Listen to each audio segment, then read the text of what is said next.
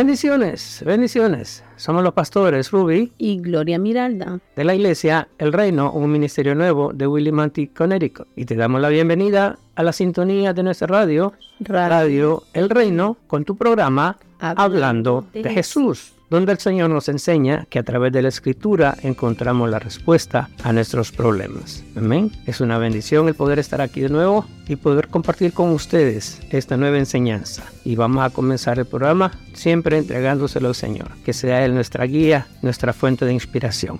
Y vamos a orar. Mi esposa dirige la oración. Amén, gloria a Dios. Padre, te damos gracias por esta oportunidad que nos das, Señor, de llevar esta palabra que nos has dado, Señor. Te pedimos, Señor, que nos dé la sabiduría para poder guiarlos, Señor, en lo mejor, que seas tú, Señor, llevándonos para poder dar este mensaje que tú nos has dado, Señor. Te pido, Señor, que nos ayudes y que seas tú el que traigas el discernimiento de esta palabra. Sabemos, Señor, que solo en ti vamos a encontrar la respuesta a lo que andamos buscando, Señor. Te pedimos, Padre, que abras puertas, Señor, puertas de bendición, Señor, y que guías a aquel que necesita buscar más de ti, Señor. Te pedimos, Señor, que seas tú, Señor, guiando a aquel Padre de la gloria que está fuera de tu redil, Señor. Te pedimos que tú lo traigas conforme a tu voluntad, Señor, que le perdones sus pecados y que seas tú, Señor, que lo guíes por el mejor camino, Padre de la gloria. Hoy invocamos tu nombre, que sobre todo nombre, Señor, que toda tiniebla que esté en el diario vivir, Señor, que sea quitada por el poder de la palabra, Señor. Hoy te pedimos, Señor, que seas tú limpiando mentes, abriendo puertas, abriendo ese camino, Señor, para llegar al lugar exacto donde tú quieres que lleguemos, Señor. Hoy te lo pido, honrando al Padre, al Hijo y al Espíritu Santo. Amén y amén. Amén, aleluya. Gloria a Dios. Y seguimos aquí, hermanos. Seguimos con nuestro, nuestra misión, con nuestro objetivo de llevar el mensaje a toda criatura, a toda persona que necesite que le sea aclarada su mente y que el Señor lo bendiga a través del discernimiento espiritual, que pueda lograr entender, percibir en su corazón lo que el Señor quiere enseñarle. Porque ese es nuestro objetivo, poder enseñarle a los demás lo que el Señor nos enseña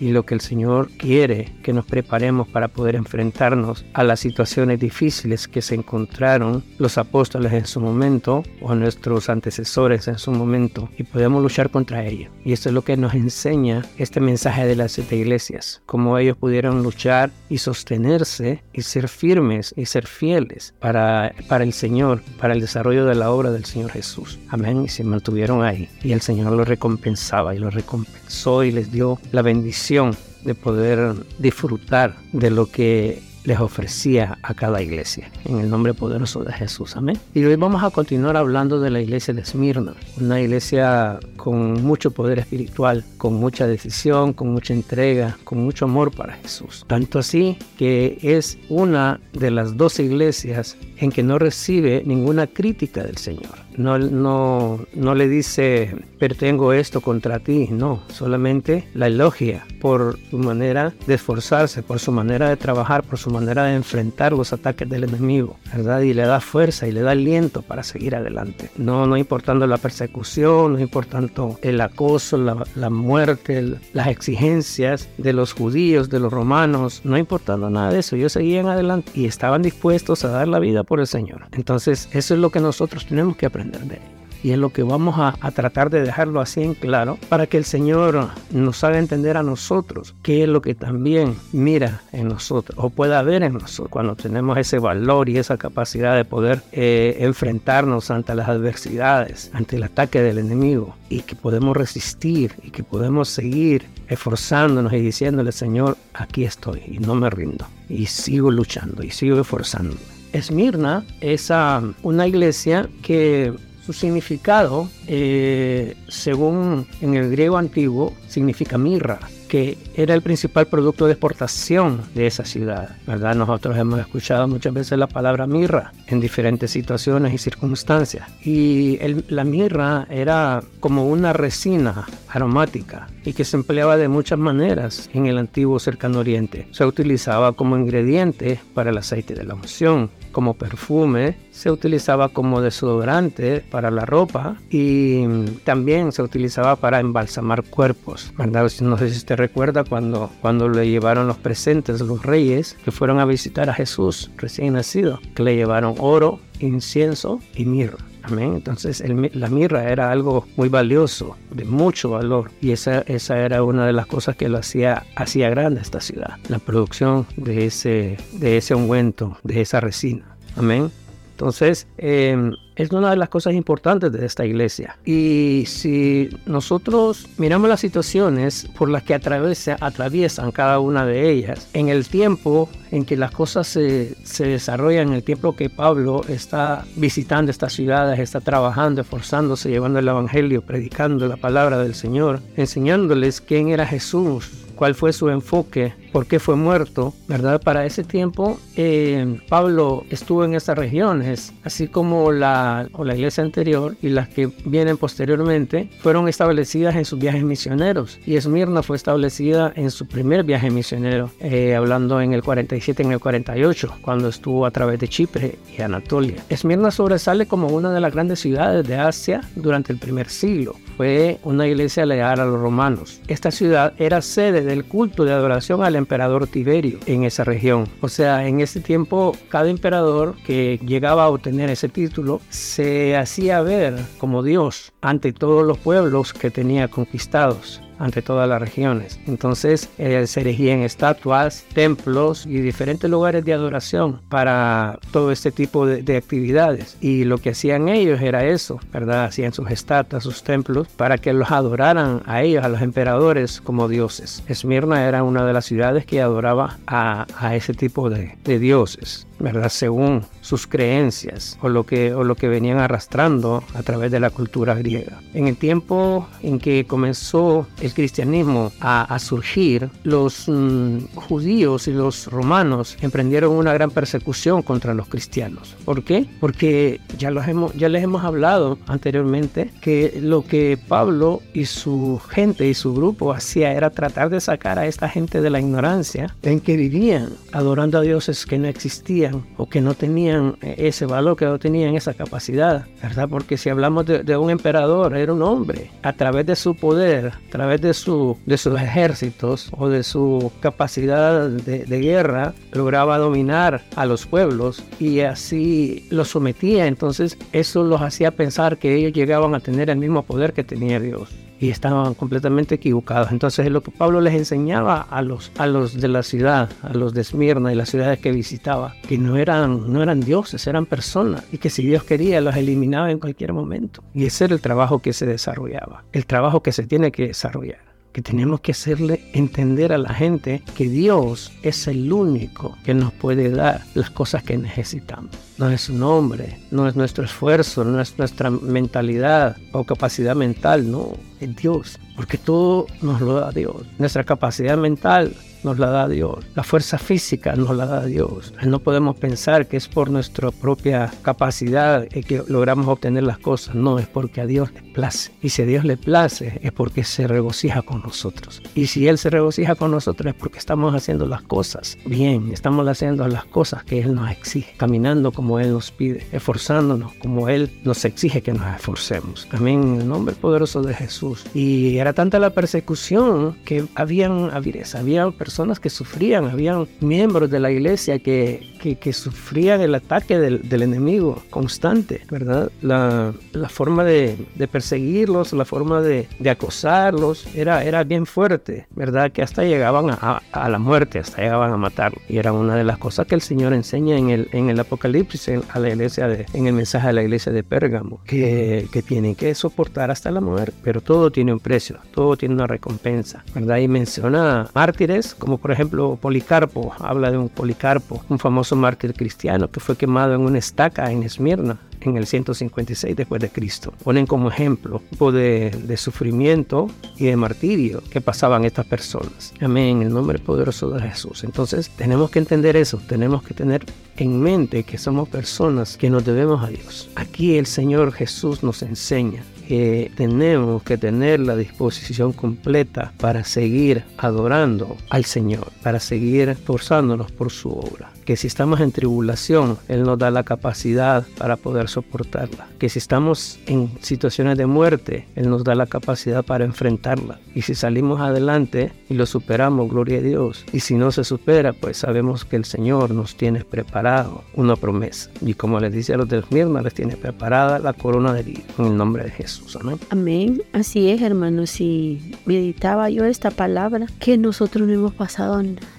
no hemos pasado nada de lo que estas iglesias, Esmirna pasó, la tribulación. Quizás Pablo cuando vino a abrir la iglesias, eh, las siete iglesias, Éfesos, Esmirna, quizás eh, hubo una entrega. Pablo empezó a predicarles, enseñarles el amor de Dios y, y hubo mucha gente que aceptó, pero al mismo tiempo también fueron los cristianos, dice, fueron perseguidos, fueron atribulados porque vinieron que falsos profetas, falsas personas que decían que eran cristianas y no eran. Y yo meditaba eso, hermano, y yo decía, eso es lo que a veces nosotros no entendemos, que cuando buscamos a Dios y tú estás bien enfocado eh, en Dios, el enemigo no, no duerme pensando cómo te va a sacar. Y si tú meditas y, lees esta palabra, te vas dando cuenta que nosotros no hemos pasado nada de lo que ellos pasaron, de las persecuciones y que se enfrentaron a gigantes fuerte. Nosotros no, nosotros estamos viviendo como un evangelio acomodado, todo fácil, todo práctico. No hemos pagado un precio, el precio que tenemos que pagar, ¿verdad? De la búsqueda más de Dios, buscar esas almas que se están perdiendo en la calle y traerlas a Dios. No, estamos, estamos viviendo los últimos tiempos, pero los estamos viviendo a nuestra manera, no como Dios nos está pidiendo. Que busquemos esas almas, aquel que necesita, aún el mismo vecino que tenemos muchas veces y que lo estamos viendo en situaciones y quizás eh, la mente que no, nos viene y nos viene a, a ardear de decir, no, no necesita de Dios, o, o porque eh, es una persona que, que, que podemos decir que es atea o que no, o que es católica, pero si tú vas con un corazón abierto para darle de lo que tú tienes de Dios, créeme hermano que va a recibir y que Dios te va a recompensar, ¿verdad? Porque eso es lo que nosotros, Dios nos demanda, es que busquemos esas almas que están perdiéndose en la calle y que nosotros tenemos una palabra y que quizás el enemigo te, nos, nos turba la mente de decir, no, no necesita. Tú no sabes, hermano, qué persecución hay en esa persona,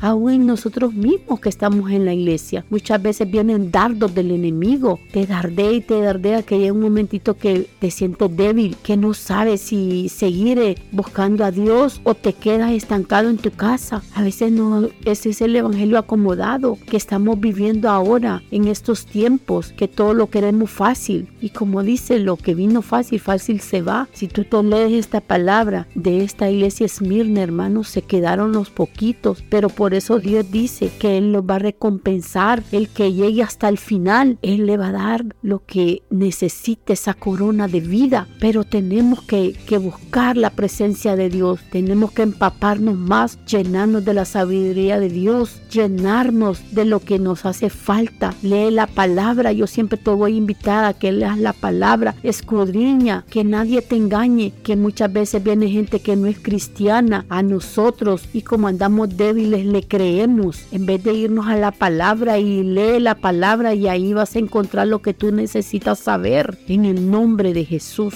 Amén.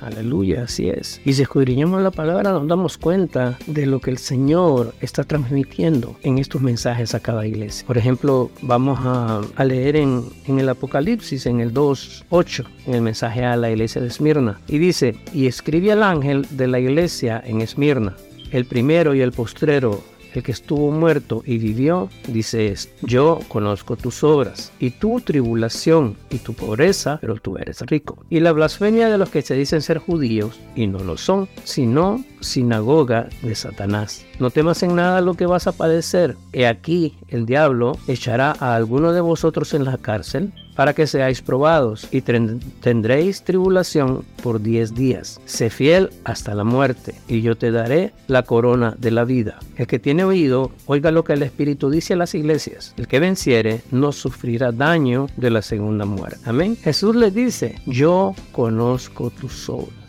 Yo conozco lo que han sido capaces de hacer por mí. Yo conozco el arduo trabajo que ustedes han hecho en predicar mi evangelio, en, llevar todo ese conocimiento y darlo a conocer a las personas que lo rodean, a las personas que llegan a visitarlos a esa iglesia, de cómo se esfuerzan porque conozcan de lo que yo quiero lograr en ellos. Yo conozco sus obras, yo conozco cómo trabajan y también miro cómo son atribulados, cómo sufren persecuciones, cómo tienen problemas a causa de mi testimonio. Yo lo he visto, yo lo he visto todo, le dice el Señor. Y tu pobreza, pero tú eres rico, le dice, no eres pobre. He visto tu pobreza en tu mente, tal vez, que piensas que no vas a, a obtener las bendiciones que se te han prometido. A veces cuando llega la tribulación tan fuerte que no, como que no miras ya salida, ¿verdad? Pero yo estoy aquí, te estoy diciendo que yo te estoy viendo, te estoy analizando, te estoy evaluando y conozco tus obras, conozco tu tribulación, y conozco lo que tú dices, que hay pobreza en ti, pero no hay pobreza tú eres rico. Y conozco la blasfemia de los que dicen ser judíos y no lo son, sino sinagoga de Satanás, de esos que han perseguido mi iglesia, de esos que han perseguido mi camino, de esos que han perseguido mis pasos para hacerle daño a las personas que yo voy escogiendo para que hagan mi obra. Yo los conozco, que se dicen ser judíos y no lo son. En aquel tiempo eran judíos los que, porque cuando el Señor comenzó a predicar a quienes les comenzó hablar de la palabra eran judíos, Y comenzaron a convertirlos y, a hacerlos entender cuál era el propósito de Jesús, porque Dios lo había enviado. Y a posteriormente que comenzaron los gentiles a sumarse, fue que se comenzó a crear la iglesia cristiana verdadera. Ahora en este tiempo el Señor está diciendo, yo conozco tus obras, miro tu esfuerzo, yo miro tu entrega, tu dedicación y tu tribulación, cómo sufres, cómo sos acosado, cómo sos vituperado por tus familias, por tus amistades, por tus vecinos, por la gente que, como dice el Señor, se dicen ser cristianos y no lo son, sino que son sinagoga de Satanás. Por lo que dicen ser cristianos y están haciéndole daño a los, están metiéndole cosas negativas a los demás para que no crezcan en su ministerio, en su iglesia. Esa es la sinagoga de Satanás. Y de esos hay que cuidarse. El Señor nos está enseñando que tenemos que cuidarnos de eso. Él los conoce, Él nos conoce a nosotros y nos los conoce a Él. Y Él sabe en qué momento van a recibir su castigo. Y dice el 10, no temas en nada lo que vas a padecer. Y aquí el diablo echará a algunos de vosotros en la cárcel para que seas probados y tendréis tribulación por 10 días. O sea, van a estar presos por 10 días en la cárcel y van a ser torturados, martirizados, golpeados, van a sufrir todo tipo de torturas. Pero tienen que saber que ese sufrimiento es por el Señor, que ese sufrimiento es por la obra, que ese sufrimiento es por luchar por lo que el Señor ha dicho que tú eres, ese siervo de Dios que ha dicho que tú eres, por mantenerte firme ahí y no dejarte tambalear. Tal vez no, a nosotros no nos van a llevar a, a la cárcel física, pero sí nos pueden llevar a una cárcel espiritual, una cárcel de dolor, donde el enemigo nos haga sentir que, que no valemos nada, que lo que hemos hecho ha sido en vano, el esfuerzo que, que, se, ha, que se ha hecho, que el trabajo que se ha hecho, el, el poder soportar todo esto ha sido, ha sido para nada, no ha sido en vano, no ha sido en vano. Mira los logros, autoanaliza, mira los logros. Sé como ese, como ese niño que cuando está con uno, uno juega con él, está con él, disfruta con él y pasan los días y, y el niño está más activo, está más, más um, inteligente, más desarrollado y uno no nota cómo van creciendo y uno no nota los alcances que van teniendo. No, no se fijó cuando dejó de, de, gatear y empezó a dar pasos y después empezó a caminar y después empezó a correr, pero los demás sí lo notan. Entonces así somos en el Señor. Nosotros no, no, no, no notamos porque estamos tan, tan compenetrados en la lucha y en el deseo de seguir esforzándonos, de seguir trabajando, de seguir inmersos en cómo puedo hacerle ver a Jesús que estoy dispuesto a todo por Él, que estoy dispuesto a levantar mi llamado, estoy dispuesto a crecer en eso que Jesús me ha dicho que yo soy. Y cuando estamos así, inmersos en eso, no nos damos cuenta de lo que pasa alrededor y no nos afecta nada de, de, lo que se esté dando o comentando alrededor porque no nos prestamos a esa, porque nuestro enfoque es Jesús. Pero si tú no estás embullido completamente, es el Evangelio, en lo que es Jesús, en lo que es el cristianismo, eso es una, eso una antena, eso es un radar que persigue todo tipo de señales y vienen y te afectan en tu transmisión. De eso tenemos que cuidarnos, de no caer en ese tipo de cárceles. Y el Señor aquí está alentando y se los van a llevar a cárceles para que sean probados y van a tener tribulación por 10 días. Se fiel hasta la muerte, van a ver muerte. En ese momento murió alguien especial, murió alguien especial para la iglesia, para Pablo, para todos ellos. Lo mataron por causa del Evangelio, muerte física, ¿verdad? Pero él estuvo dispuesto a hacerlo por el Señor, a sacrificarse por el Señor, a llegar hasta ese punto por el Señor. Y le dice, y yo te daré la corona de la vida, te daré la corona de la vida,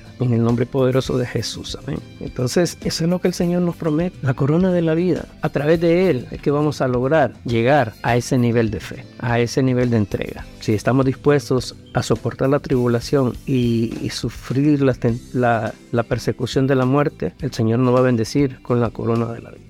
Y el 11 dice, y el que tiene oído, oiga lo que el Espíritu dice a las iglesias. El que venciere no sufrirá daño de la segunda muerte. No sufrirá daño de la segunda muerte. ¿Qué es la segunda muerte? ¿Cómo se explica? Vamos a leer en Apocalipsis 20, en el 11. Y vi un gran trono blanco y al que estaba sentado en él, de delante del cual huyeron la tierra y el cielo y ningún lugar se encontró para ellos. Y vi a los muertos, grandes y pequeños, de pie ante Dios. Y los libros fueron abiertos. Y otro libro fue abierto, el cual es el libro de la vida. Y fueron bautizados los muertos por las cosas que estaban escritas en los libros, según y el mar entregó los muertos que había en él, y la muerte y el Hades entregaron los muertos que había en ellos, y fueron juzgados cada uno según sus obras. Y la muerte y el Hades fueron lanzados al lago de fuego. Esta es la muerte segunda. Y el que no se halló inscrito en el libro de la vida fue lanzado al lago de fuego. Entonces, ¿quiénes van a sufrir la segunda muerte, los que no fueron hallados, inscritos en el libro de la vida. Vamos a ser juzgados por dos libros, el libro de la vida y el libro de las obras. ¿Cuál es el libro de la vida? En donde nosotros, en el momento que aceptamos al Señor y hacemos nuestra declaración de fe, en ese momento estamos siendo registrados en el libro de la que estamos haciendo un compromiso. Es como cuando te firma un contrato de trabajo por una cantidad, por un tiempo, con unas condiciones, se va a desarrollar ese trabajo. Entonces en Jesús, cuando nosotros le aceptamos como nuestro Salvador, estamos comprometiéndonos con Él a serles fiel, a obedecer lo que Él nos dice, nos exige y, y firmamos ese acuerdo, ese compromiso. Ese es el libro de la vida, ese es nuestro registro en el libro de la vida y fueron juzgados los muertos por las cosas que estaban escritas en los libros, según sus obras. Y el mar entregó los muertos que había en él, y la muerte y el Hades entregaron los muertos que había en ellos, y fueron juzgados cada uno según sus obras. Nuestro juicio va a ser según nuestras obras, pero una vez que hayamos sido registrados como cristianos en el libro. El primer paso es ser inscritos en el libro de la vida. El segundo paso es hacer obras que nos mantengan activos dentro de ese libro de la Muchos dicen, no, yo soy buena gente, yo no le hago daño a nadie, yo ayudo a los pobres, yo doy a, obras de caridad, yo aporto, yo le regalo dinero a los pobres, pero si tú no estás escrito en el libro de la vida, eso de nada te sirve, de nada te sirve porque no predicas la palabra del Señor, porque no estás dispuesto a seguir las ordenanzas del Señor. Sí, la gente te mira bien, te agradece, pero no es el camino correcto, no es la forma correcta de hacer las cosas. Yo puedo saber de mecánica muchas cosas, pero si yo no tengo un certificado de mecánico, de, una escuela específica de mecánica, yo no puedo ser mecánico, yo no soy mecánico, por mucho que sepa. Entonces eso tenemos que tenerlo bien claro, ¿verdad? Entonces aquí el Señor a la iglesia de Mirna le está diciendo, el que venciere no sufrirá daño de la segunda muerte, ¿verdad? Cuando vengamos al juicio ante el gran trono blanco, después de que el Señor haya levantado su pueblo, ¿verdad? Y lo haya evaluado y haya separado a las, a las ovejas de los corderos. Después de eso van todos hacia el juicio ante el gran trono blanco, ante Dios. Donde ahí solamente va a decir Dios, ok, ya tenés tu grupo, sí, aquí está, este es mi ejército. Los demás no fueron inscritos en el libro de la vida, no pueden pertenecer. Señor, yo hice obras, hice estas tales obras, hice lo otro, hice aquello. No se registraron en el libro de la vida, no pueden estar ahí. Esa es la muerte segunda. De ahí son lanzados al lago de fuego. ¿verdad? Los que murieron como mártires de Jesucristo fueron evaluados por Jesús en el tribunal de Cristo. ¿A través de qué? A través del libro de las obras. ¿Cuáles fueron sus obras? ¿Qué hicieron? ¿Por qué murieron? Aquí el Señor les está diciendo, vence, llega hasta el final, soporta, sé fiel hasta la muerte y yo te daré la corona de la vida. Entonces Jesús los evalúa según las obras, todos cumplen los requisitos, todos se esforzaron por hacer obras buenas como cristianos, ¿verdad? Y al decir cristiano es haberse registrado en el libro de la vida, haber aceptado a Jesús. Entonces ellos no van a sufrir la segunda muerte, ya tienen asegurada la corona de en el nombre poderoso de Jesús. Amén. Eso es lo que el Señor nos esforcémonos, esforcémonos al máximo, dispongámonos a hacer su obra, deleitémonos predicando el Evangelio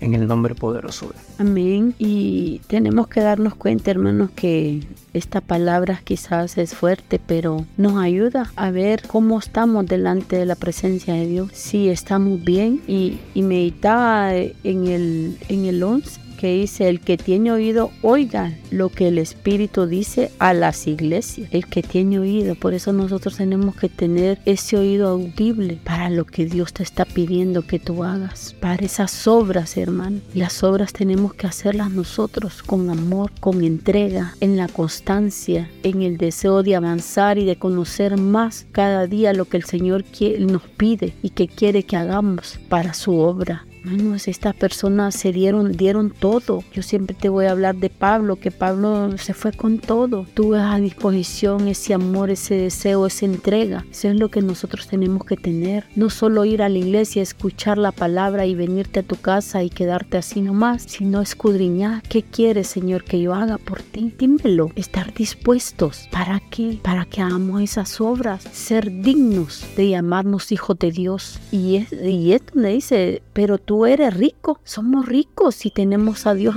en nuestro corazón, tenemos todo. Tenemos que tener paz, tenemos que tener ese gozo, porque el enemigo anda reciando. Y como dice en Mateo 5, 5, 11, bienaventurados, porque por mi causa vituperen. Vamos a ser perseguidos, vamos a tener persecución, nos van a vituperar nuestra propia familia. Aquel que no es cristiano te va, te va, va a venir a ti a blasfemar, a decirte no estás haciendo nada o qué estás haciendo ahí, pero si tú te quedas callado y dejas que Dios hable por ti, pero que Dios hable porque tu testimonio, el testimonio que nosotros tenemos en nosotros, en el cambio que hemos hecho, pero que no sea un cambio solo de, de, oídas o que de, de nuestra apariencia, sino de adentro, de tu corazón, porque muchos podemos decir somos cristianos, pero ¿qué hay cuando te, te sale el viejo hombre? Eso que tienes ahí en tu corazón que no lo has podido entregar a Dios. Si le entregamos nuestras cargas al Señor, vamos a ser dóciles. Pero si andamos cargando cosas del pasado, cosas que a Dios no le agradan, no vamos a poder servir. Porque el enemigo, cuando tú das una palabra, el enemigo viene a tu mente y te dice, estás, estás dando una palabra que ni tú mismo te la crees. Nosotros tenemos que poder, por eso ser libros abiertos delante de Dios. Dios te conoce, pero Dios quiere que tú le des todo, que con tu boca le digas, Señor, te entrego esto que no, no puedo,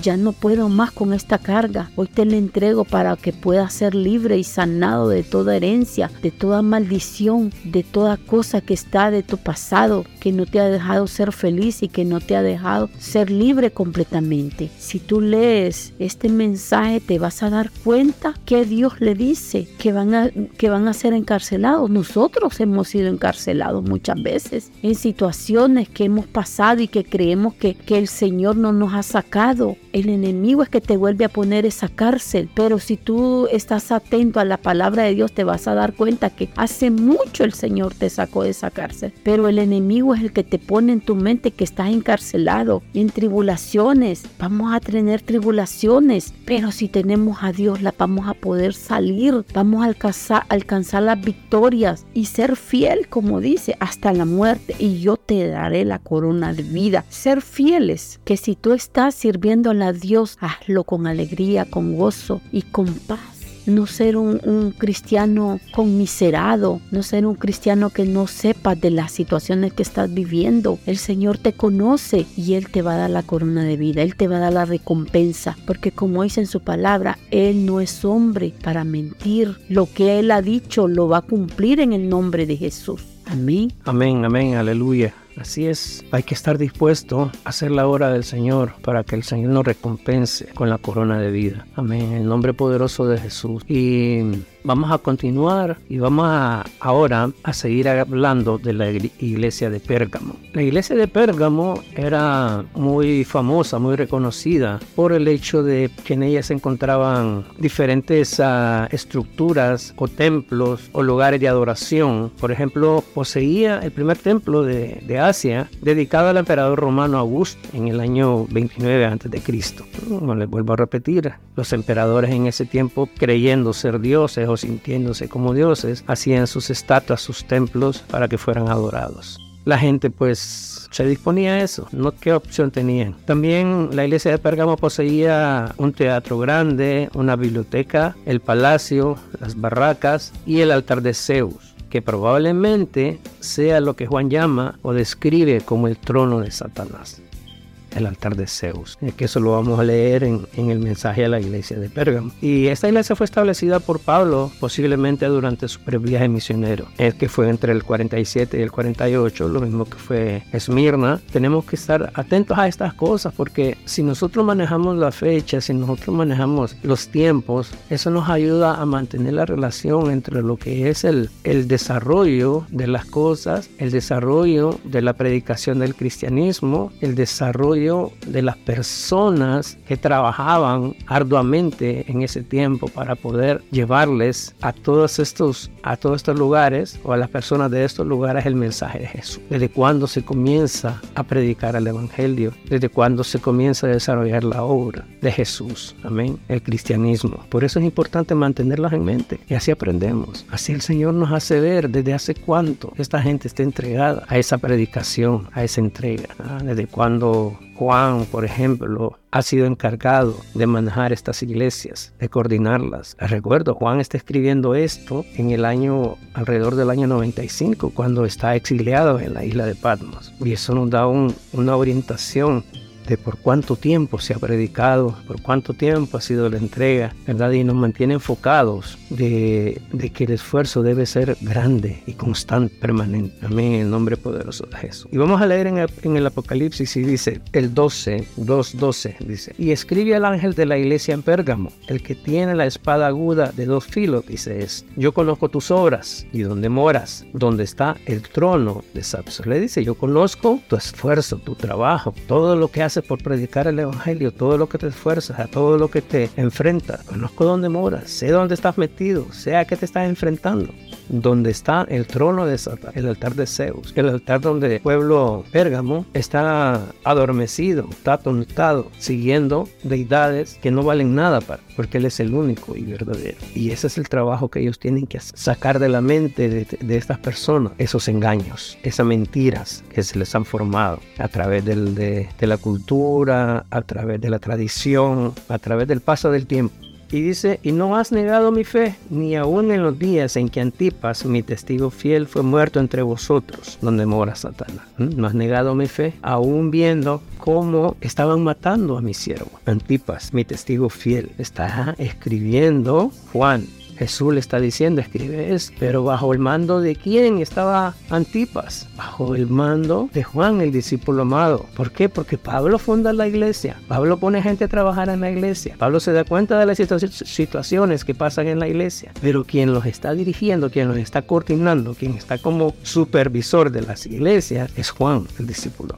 Por eso le duele a Juan, le duele a Pablo, le duele a Jesús todas estas situaciones. Hermanos, tú no pienses que si tú eres un siervo que está entregado a la obra, que está esforzándose por la iglesia, por el ministerio, no pienses que no nos duele el hecho de que eso. Por eso es que el Señor nos ha encomendado todo esto, para que aprendan las cosas, cómo se daban en el pasado, cómo se siguen dando ahora. Había mucho dolor, mucho sufrimiento. Tenemos que entender que lo que hacemos es por ayudarte, es por sacarte adelante, para que el enemigo no juegue con tu vida ni la de los tuyos. El nombre poderoso de Jesús, amén. Y dice el 14, pero tengo unas pocas cosas contra ti, que tienes ahí a los que retienen la doctrina de Balaam, que enseñaba a Balac a poner tropiezo ante los hijos de Israel y a comer de cosas sacrificadas a los ídolos y a cometer fornicación. Tenemos que aprender a reconocer a las personas que quieren venir a dañar lo bueno que se te quiere enseñar, el buen camino por donde se te quiere dirigir. No sé si ustedes recuerdan quién era Balaam. Recuerden, en el Antiguo Testamento, en el libro de Números, Balaak, el rey de Moab, manda a llamar a Balaam, el profeta de la región, para que maldiga a Israel, porque iba como poderoso gigante. Dios iba como poderoso gigante delante de ellos, venciendo a todos los pueblos que estaban eh, enfrentándose a él, poniéndose, interponiéndose en su camino. Amén. Entonces Balak contrata a Balaam para que lo maldiga. Cuando Balaam viene a querer maldecirlo, el Señor no lo permite. Le dice que en vez de dar una maldición va a dar una bendición, ¿verdad? Porque el Señor no va a permitir daño para su pueblo. Pero esa doctrina, ese objetivo que buscaba Balak a través de Balaam, lo siguieron arrastrando y se, y se llegó a formar una secta. Y esa secta estaba en este momento. ¿De dónde nace esa secta? ¿Quiénes la conocieron? ¿Quiénes tenían conocimiento de esto? Los judíos los judíos que estaban en contra del cristianismo, del evangelio, así de sencillo. Entonces, ¿quiénes están practicando la doctrina de Balaam en este momento? Las personas que están en contra de cómo el Señor se manifiesta en favor de sus siervos en nuestras iglesias, así de sencillo. Entonces tenemos que reconocer eso, tenemos que reconocer eso y evitar este tipo de situaciones, este tipo de personas, los que practican la doctrina de Balaam, ¿verdad? Y el hecho de comer sacrificadas a ídolos y cometer fornicación. Y también tienes a los que retienen la doctrina de los nicolaitas, la que yo aborrezco, la que comentamos en la, en la grabación anterior en la iglesia de, de Éfeso, que ahí les quedó bien claro quiénes eran los nicolaitas. El Señor está en contra de estas personas. El Señor está, no está agradado con este tipo de personas. Y va a llegar su momento en que los va a castigar, en que los va a apartar. Y el castigo es duro. Por tanto, le dice, arrepiente, pues si no, vendré a ti pronto y pelearé contra ellos con la espada de mi boca. El que tiene oído, oiga lo que el Espíritu dice a las iglesias. Al que venciere, daré a comer del maná escondido. Y le daré una piedrecita blanca, y en la piedrecita escrito un nombre nuevo, el cual ninguno conoce, sino aquel lo recibe. El que tiene oído, oiga lo que el Espíritu dice a las iglesias. Al que venciere, daré a comer del maná escondido. ¿Cuál es el maná? ¿Cuál era el maná? O sea, recordemos cuando Dios saca con mano poderosa a Israel de la esclavitud en Egipto. Y venían por el camino y el Señor les, les daba de comer maná. Que el maná es como, como una especie de, de culantro, dice la palabra. Nos simboliza o nos lleva a recordar cuando el Señor le dio la orden a Moisés de que hiciera lo que era el arca del pacto. Y dentro del arca del pacto se iba a guardar lo que era la vara de Aarón que reverdecía, las tablas de la ley y el maná, el maná escondido. Entonces, ¿quién tiene el poder para dar a comer a los que vencieran del maná escondido? Jesús. Jesús que está reinando con el Padre. Él nos va a dar a, dar a comer del maná escondido.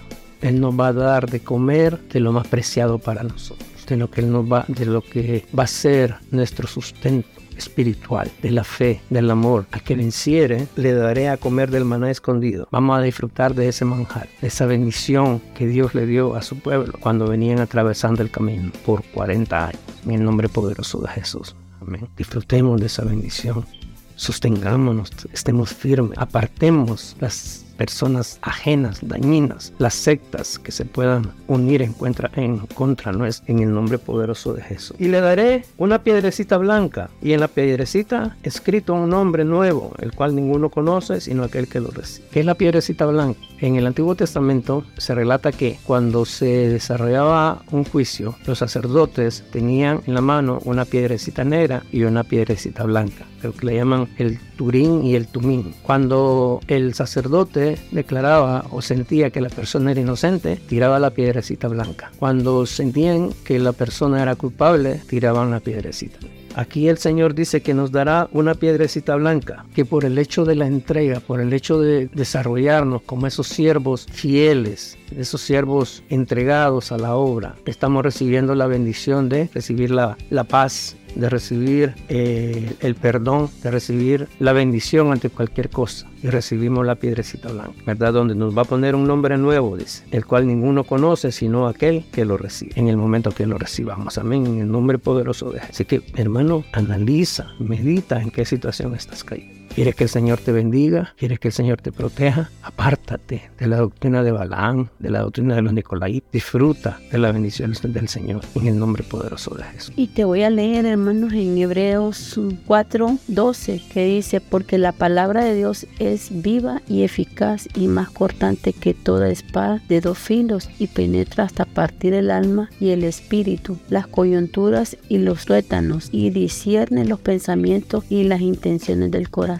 y meditar en eso, hermano, que nosotros tenemos que darnos cuenta. Muchas veces, así como, como el Señor le decía a la iglesia de, de, Pérgamo, que, que Él sabe de sus intenciones, de qué piensa, de, de cómo, cómo ellos quieren quieren dañar. Así es el enemigo, hermano, a nosotros. Quiere ver cómo te dardea, cómo te lleva a situaciones, eh, ya sea en pensamiento, cómo te puedo llevar, dice. Y dice, yo conozco tus obras y donde mora, y donde mora, dice, donde está el trono de Satanás. A veces nosotros nos vamos a meter a lugares que no son correctos delante de Dios y, y, y quizás no estamos bien con el Señor. No estás preparado para ir a ese lugar y te metes a ese lugar y donde sabes que va a salir dardeado. Por eso tenemos que cuidarnos. A veces tenemos amistades que, que hacen blasfemar de lo de Dios y nosotros estamos ahí escuchándolas y hacemos caso omiso de lo que Dios quiere, que tú te guardes. A veces nos metemos a, hablar cosas, coherencias que sabemos que a Dios no le gusta. Si ya Dios nos lavó nuestras vestiduras, hermano, es tiempo que meditemos a qué lugar vamos a ir. Es tiempo que si de una palabra que te salga de tu boca, tienes que medirte cómo tú estás hablando. Eso es lo que Dios nos está pidiendo, hermano. ¿Por qué? Porque queremos servirle a Dios pero no estamos al 100, le estamos dando sobre el 20 o el 30% o no sé cuánto tiempo, cuánto, cuánto de porcentaje tú tienes para Dios. A veces nosotros estamos en la iglesia, pero el pensamiento está lejos de la predicación o quizás la alabanza está buena, pero tu corazón está meditando en otras cosas, donde nosotros tenemos que soltarnos desde que entremos a la iglesia a darnos todo para el Señor, hacer todo oído de lo que Dios quiere darte en ese momento. Amén, en el nombre de Jesús. Amén, aleluya. Así es, hermanos. Solo tenemos que estar atentos a lo que el Señor nos quiere enseñar, nos quiere hablar y hacer caso a lo que Él nos pide para poder salir adelante y vencer ante cualquier tribulación, ante cualquier persecución, en el nombre poderoso de Jesús. Amén. Así que les agradecemos que han estado con nosotros y les invitamos a que nos sigan apoyando, que sigan bendiciendo la obra y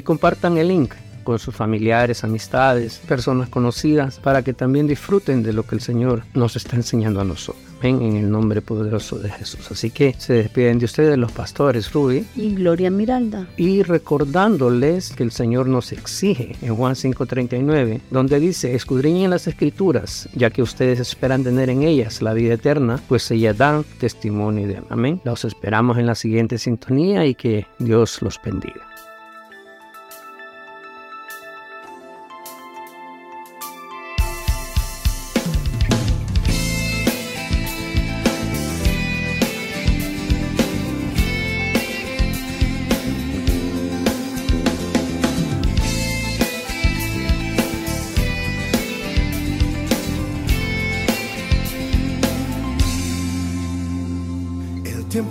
Avanzando y la hora está llegando para que Él vuelva acá.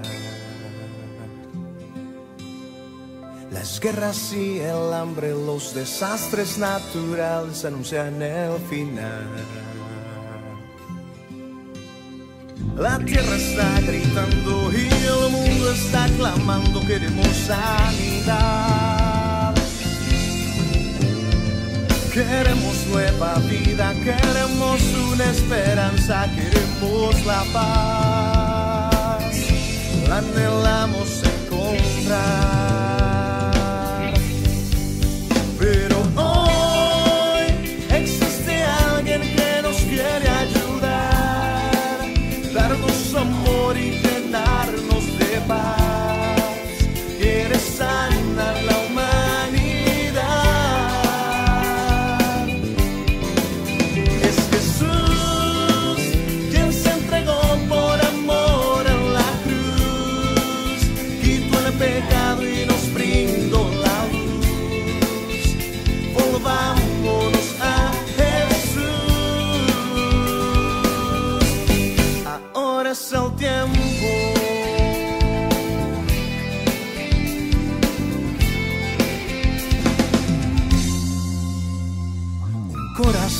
Cansado, con temores agobiado, buscando una verdad. Un alma angustiada que gime, grita y clama, necesito algo más. Queremos nueva vida, queremos una esperanza, queremos la paz. Queremos encontrarte, que tu espíritu nos cambie, queremos libertad. Solo tú nos puedes guiar.